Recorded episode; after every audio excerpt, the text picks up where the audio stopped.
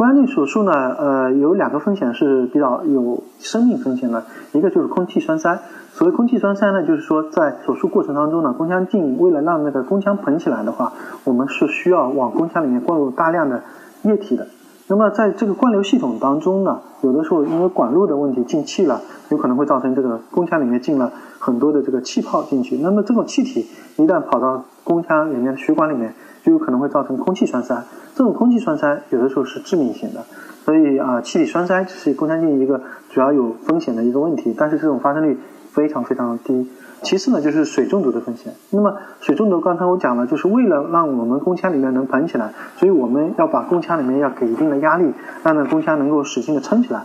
那么在这个撑起来同时，如果血管开放了以后，这个血管就会灌进去大量的液体。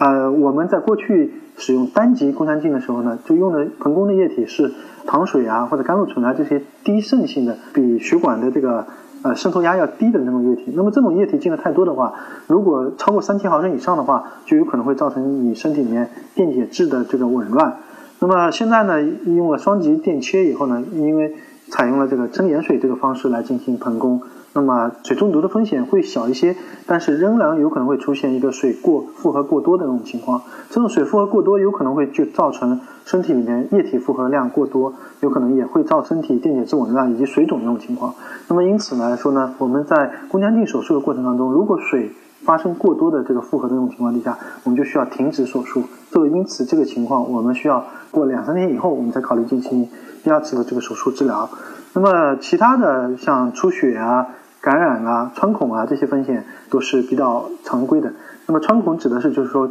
切着切着切到子宫外面去了。那么这个时候因为有穿孔了，我们有的时候有可能会有出血的一个问题。那么一般需要考虑在腹腔镜底下对这个切口的创面再进行修补和缝合。感染啊，这些都是常规的风险的一些问题。前面讲到的空气栓塞和啊水中毒，这是两个主要的一个面临的一个问题。